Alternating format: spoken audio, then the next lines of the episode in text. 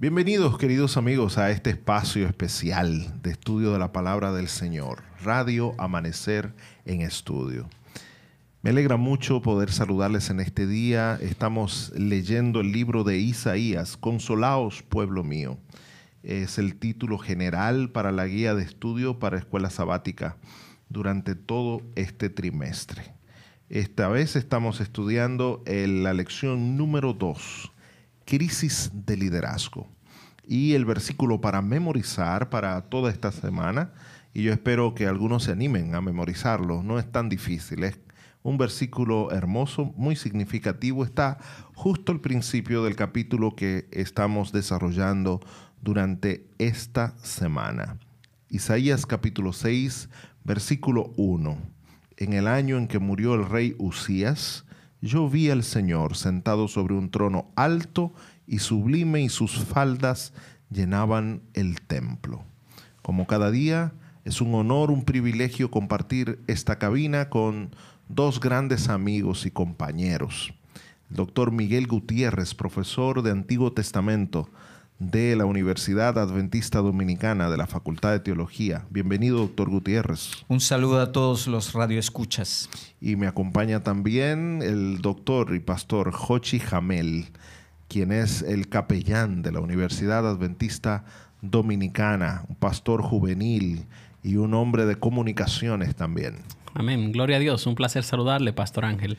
Un placer para nosotros poder servirle. Su servidor, el Pastor Ángel Guzmán, eh, se siente también complacido de compartir en esta ocasión con estos hombres de Dios y con todos ustedes. Así que vaya corriendo a buscar su Biblia. Eh, si alguien no tiene posibilidad, puede aprovechar alguno de los horarios también, porque yo sé que va, va a ser mucho mejor mucho más provechoso el estudio si usted va tomando notas en la Biblia, porque cada, cada lección de esta eh, se convierte en una clase. Si usted viera mi día de estudio mientras se está comentando aquí, yo estoy también tomando notas, porque esto es una clase especial que se está dando también en este lugar.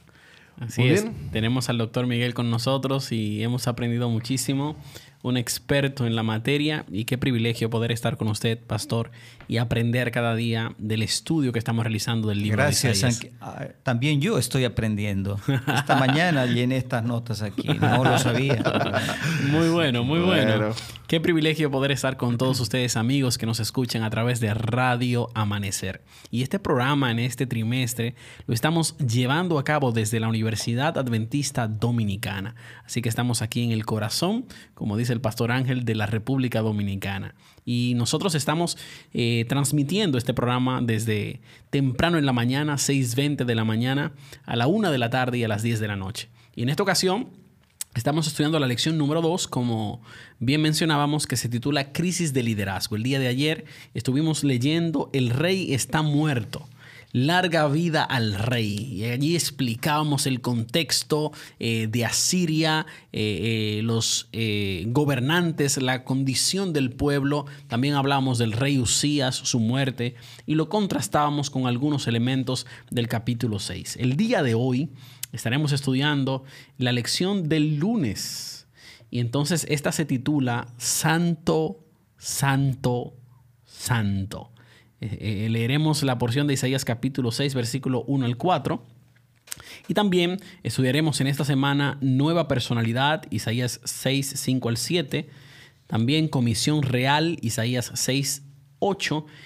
Terrible Apelación, Isaías 6, 9 al 13 y también eh, haremos un repaso general del estudio de esta semana. Así que estamos en Isaías capítulo 6 y me encantaría poder invitar al doctor Ángel Guzmán para que nos dirija en oración para comenzar el estudio del día de hoy. Querido Señor, muchas gracias por la oportunidad que nos das de servirte. Ahora al abrir tu palabra, te rogamos Señor que tú nos guíes. Ayúdanos a encontrar allí las lecciones que necesitamos para nuestro desarrollo espiritual, para honrarte y glorificarte, para poder, Señor, crecer como cristianos. En el nombre de Jesús. Amén. Nosotros vamos a leer ahora la porción del día que vamos a estar estudiando y analizando. Es una lección, una, una lección y una lectura bien profunda. Así que yo creo que será un buen día hoy. Vamos a leer Isaías capítulo 6, el versículo número 1 al 4. Quisiera invitarte a que abras tu Biblia, prendas tu Biblia, eh, tu computadora, tu iPad, tu teléfono, pero conéctate con nosotros. Será un estudio de bendición para ti. El texto dice, en el año de la muerte del rey Usías, vi yo al Señor sentado sobre un trono alto y sublime, y la orla de su manto llenaba el templo. Por encima de él había serafines, cada uno tenía seis alas. Con dos cubrían sus rostros, con dos cubrían sus pies, y con dos volaban. Y el uno al otro daba voces diciendo, Santo, Santo, Santo es el Señor de los ejércitos.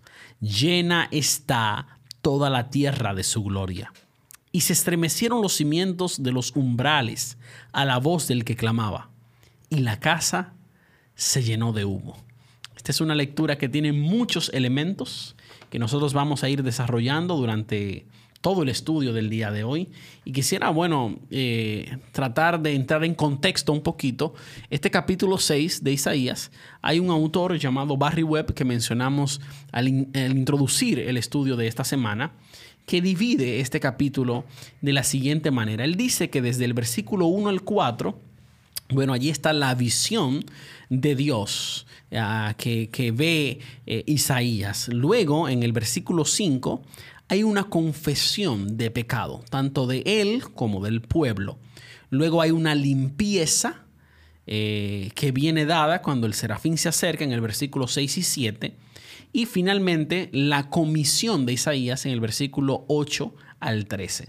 ¿Qué le parece, Pastor Ángel, esta división de Barry? Muy buena y muy detallada. Eh, nosotros aquí habíamos comentado también otra probable eh, división o, estructura de este capítulo. Es muy importante que nosotros estructuremos eh, los capítulos. Bueno, y que, si nosotros estructuramos, bueno, vamos a comprender mejor. Claro que sí, porque ahí tú descubres más o menos cómo fluyen los argumentos del autor y todas las cosas. Para mí, para yo entender la Biblia, por lo menos personalmente, yo necesito hacer estructuras. Y yo disfruto hacerlo porque eso me da una claridad al momento de estudiar. Exactamente. Y nosotros hemos hecho estructuras ahora, toda esta semana hemos venido repasando la estructura de, Isaías. La semana pasada sugerimos una estructura general del libro dividido en tres partes. Eh, no sé si recuerdan, ¿verdad? Claro que sí. Eh, eh, entre el capítulo 1 y capítulo 35 y luego una parte que va desde el 36 hasta el 38, 39, que es de, narrativa, que vimos que es como la parte central del sándwich. Y luego entonces... El queso del sándwich, decía el doctor Miguel. desde el 40 hasta el 66 la otra parte. Y luego vimos que la primera parte del 1 al 35 también eh, tiene una división bastante interesante, donde tiene también otra parte narrativa eh, en el, entre los eh, capítulos 6 hasta el 8, en, el cual se encuentra nuestro, nuestro texto de esta semana. El capítulo 6 entonces también tiene una división interesante. Nosotros ahí la de Barry Webb, bastante interesante, detallada, pero la que estamos sugiriendo también, no anulando esa, sino haciendo un aporte sí, en son complementarias. Un complemento. Es una división más simple para que los hermanos puedan hasta memorizarla. Es dividir el capítulo 6 en dos grandes partes. Del 1 al 7, eh, concentrada más en la visión de la santidad. Eh, esa impresión allí cuando Isaías ve el trono de Dios ve al Señor sentado en el trono, etc. Y del 8 en adelante, entonces el llamado, hasta el versículo 13, el llamado al profeta. Cuando Dios invita al profeta a ser parte de eh, esa proclamación al pueblo. la primera parte del 1 al 7 incluso podemos ir también más allá y dividirla en dos partes también los primeros eh, cuatro eh, versículos que son los que eh, abarcan la lección de hoy. Entonces, es básicamente, allí, allí sale el tema automáticamente, que es el tema de la santidad. Y vamos a ver algunos elementos que resaltan ese tema. Será la parte de la visión, desde el 1 al 4. Sí. Será la parte de la visión donde se ve la santidad, usted dice. Exactamente, donde se resalta el, tema central de la visión, que es la santidad. Buenísimo. Y, está entonces eh, la, segunda parte, que, es ya del 5 en adelante. Eh, acuérdense que estamos dividiendo del 1 al 7. Eh, entonces el tema va, a cambiar un poco. Pero esta parte... Es la reacción del profeta. Cuando el, profeta allí va a, decir que es indigno, que va a morir, que, porque vio todo este destello de santidad. Yo me imagino a Isaías ahí mirando tanta santidad y, y, esa reacción de él tan interesante también ahí en los versículos 5 al 7.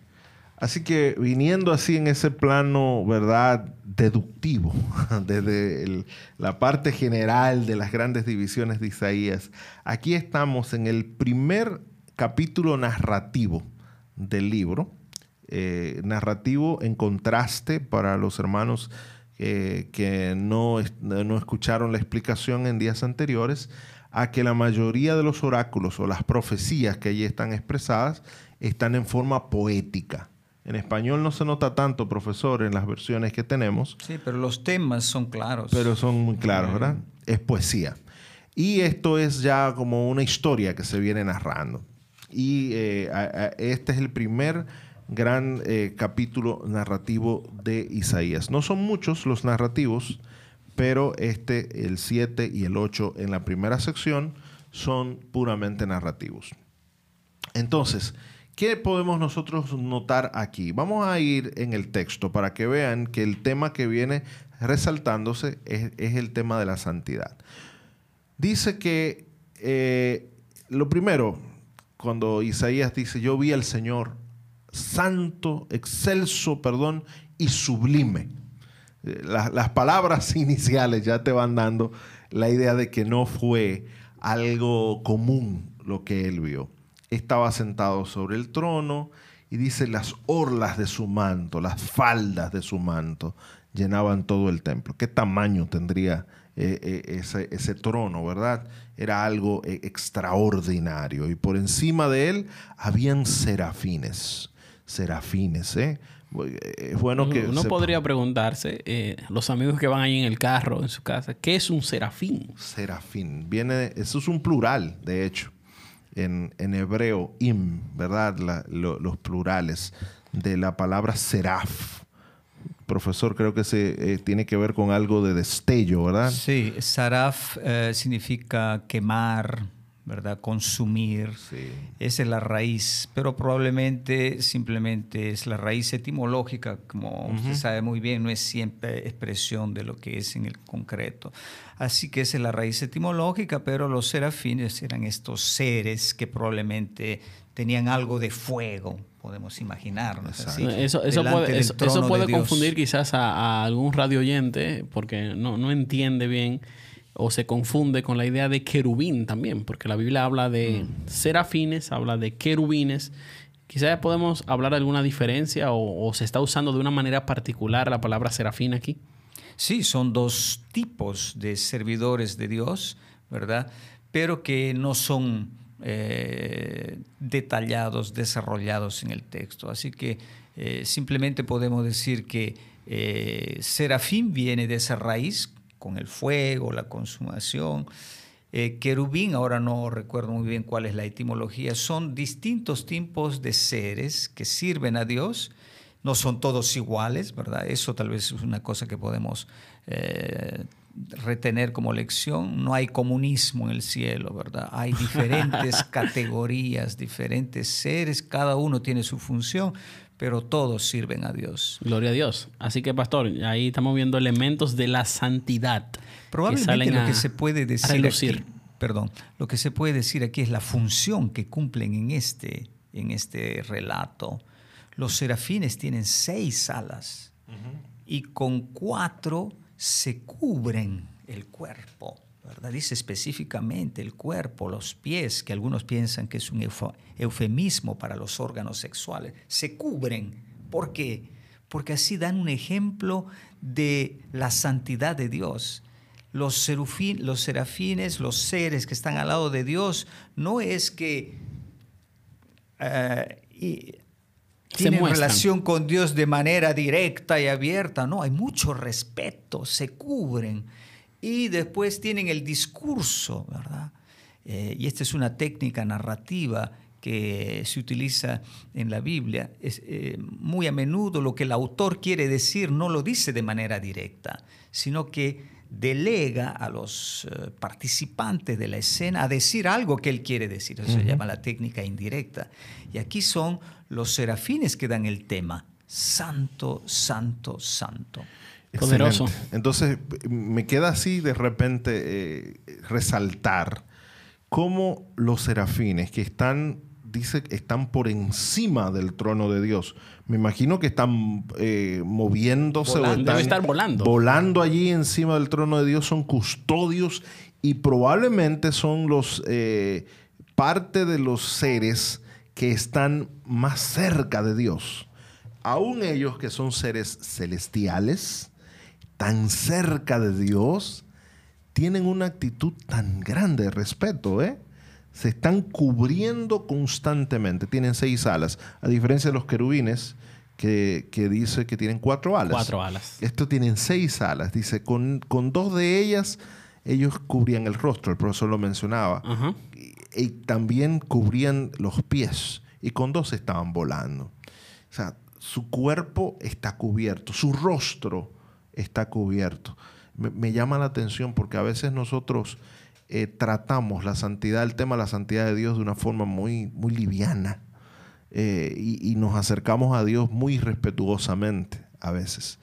Eh, Ellos que están cerca de Dios, que están ahí con Él, sí. se ve un respeto marcado y la, nosotros en la condición humana que ah. necesitamos buscar más de a Dios. A veces abusamos del tema de la gracia de Dios. Abusamos y decimos como que, no, el Señor y el acceso directo, abusamos de eso. Precisamente eh, la lección, también el desarrollo de Isaías, se verá esa, ese contraste. El Dios santo que parece apartado, respeto, pero al mismo tiempo el Dios Santo que está cerca, que se revela, que en este caso que viene a Isaías. Claro. Esos son los dos lados del grande, del Dios de la Biblia. Excelente. Entonces... Claro, claro, sigue pastor. Sí, no. Lo que, eh, no, es que el tema de la santidad, eh, bueno, no se abre aquí y es un tema interesante. lo, que quería resaltar es que, que, viene desarrollándose, el tema sale automáticamente. Es, es claro que los primeros cuatro versículos de Isaías 6 están enfocados en la santidad de Dios. Y, y lo vemos primero en ese séquito que está alrededor de su trono, eh, que dice Isaías que es alto y sublime. Sí, y que está y, esta gente que está cerca de Dios, gente, estos seres que están cerca de Dios, están cubiertos, están con una actitud de reverencia y, viene el discurso que el profesor decía era un discurso indirecto, ¿verdad? Porque el, autor pone a hablar a los elementos de su narrativa. Santo, santo, santo. ¿Por qué tres veces santo?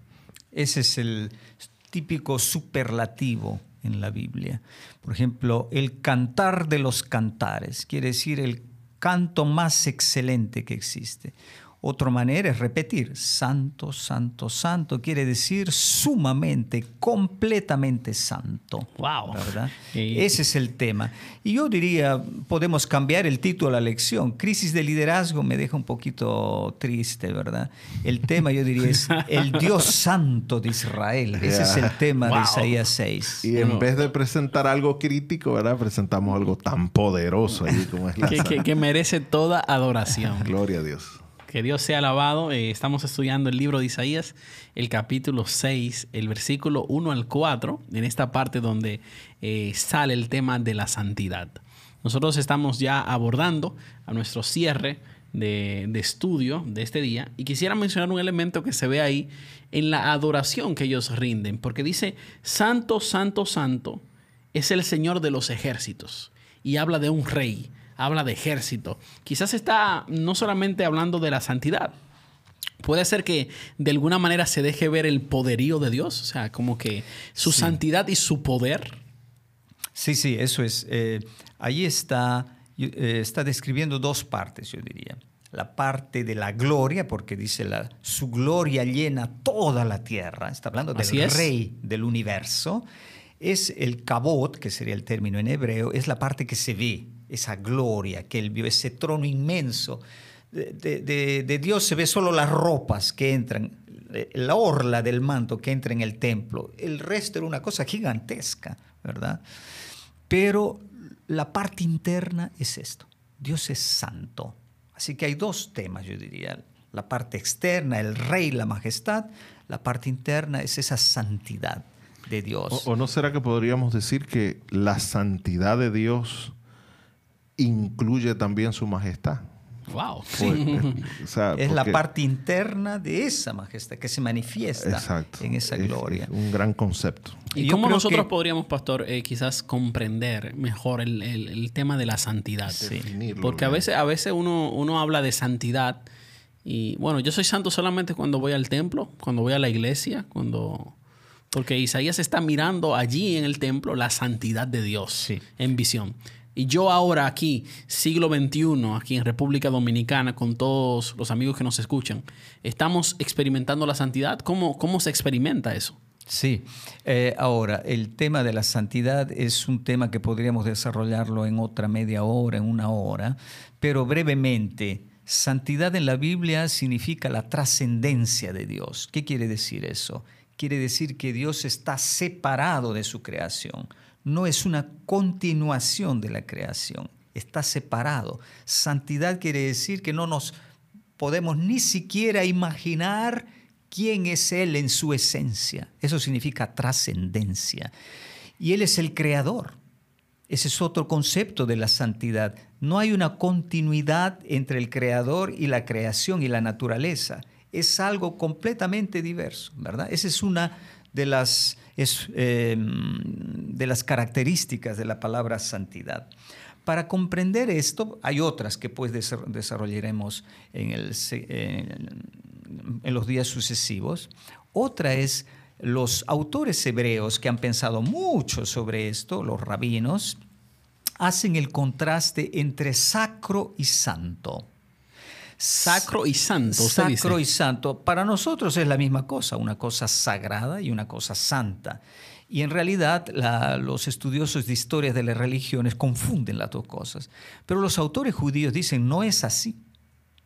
Lo sacro es lo que se pega a una cosa, a un lugar, por ejemplo, los santuarios, las piedras, los lugares de peregrinaje, ¿verdad? Son sacros. Es un lugar donde la gente va Exactamente. la gente va a rendir adoración porque entiende que eso es sagrado. Exacto. Apareció un santo, apareció la Virgen, apareció alguien y ese lugar se quedó santo. Eso es sacro. En cambio, los autores judíos dicen que lo sacro no appartiene al lugar intrínsecamente. Por ejemplo, cuando Dios le dijo a Moisés, saca de las sandalias porque este es un lugar santo, ese lugar fue santo solamente cuando Dios estuvo allí no se convirtió en un lugar de peregrinaje. Cuando Dios se fue de allí, ya no fue santo. Así que lo que hace santidad en la Biblia es la presencia de Dios. No es una cosa intrínseca a las cosas. Y esto es muy importante, porque la, la santidad es una cosa dinámica. El profeta Isaías dirá en el capítulo 11 que toda la tierra será llena de la santidad de Dios. Está hablando del reino de Dios.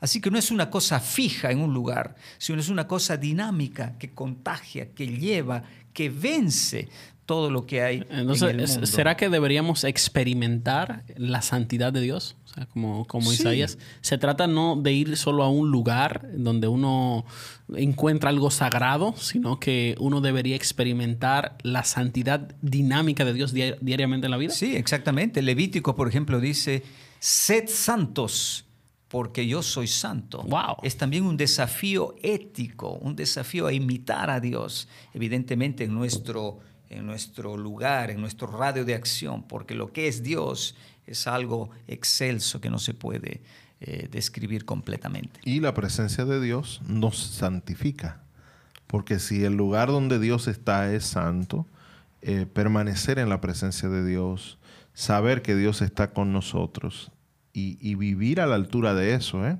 porque también cuando tú comprendes un Dios que está cercano, un Dios que está vigilante, está cerca de ti, eh, te, te, obliga a hacer esto, a ser santo, porque estás dentro de ese radio de santidad que es la presencia de Dios. Sí, si queremos ser amigos de Dios, ¿verdad? Es, muy a menudo se dice hay que ser amigos de Dios, entrar en una relación personal con Dios. No te puedes imaginar de ninguna manera que entras en esta relación de manera inadecuada. Exacto comprendiendo que esto es Dios, entonces tú también vas a ir al encuentro de esa santidad, cambiando tu vida, porque no puedes esperar que Dios se cambie y se vuelva menos santo. Eso es una, yo pienso que aquí en esta visión quiere subrayar eso, ese Dios que es tan santo, que es tan excelso, que reina sobre el universo, exige de nosotros un cambio de actitud para venir al encuentro de esa santidad. Qué maravilloso, qué maravilloso. A eso no hay que añadirle nada. Esta ha sido una lección, una lección buena y el tiempo no nos da para poder concluirla eh, y seguir estudiando y ampliando este tema. Pero mañana seguimos leyendo. mañana seguimos leyendo. Así que lo voy a dejar con algo para que se queden con eso. Oramos y cerramos el estudio de este día. Eh, el momento en el que llega la visión de Isaías. Es un momento muy interesante. Se menciona en la lección al profeta allí Ezequiel, a Daniel, a Juan, eh, que se recibieron visiones de Dios y las recibieron en un momento que era importante para estimular la fidelidad de Dios hacia Dios, la fidelidad de hacia nuestro Dios y Salvador, en una situación de crisis. Isaías recibe la visión, así que Dios se sigue revelando para recordarnos que tenemos que ser fieles y ver y experimentar su santidad. Así que Dios nos dirija en el día de hoy y quiero invitar al doctor Gutiérrez a que nos dirija en oración para dar por concluido este estudio. Oremos. Padre, Padre eterno, gracias por la revelación de tu profeta que nos dice cómo eres tú, un Dios santo absolutamente santo, que quiere decir diverso a nosotros, más de lo que nos podemos imaginar. Gracias porque te has revelado así y has invitado a nosotros a comprenderte de esta manera. Ayúdenos a meditar en estas cosas. En el nombre de Jesús. Amén.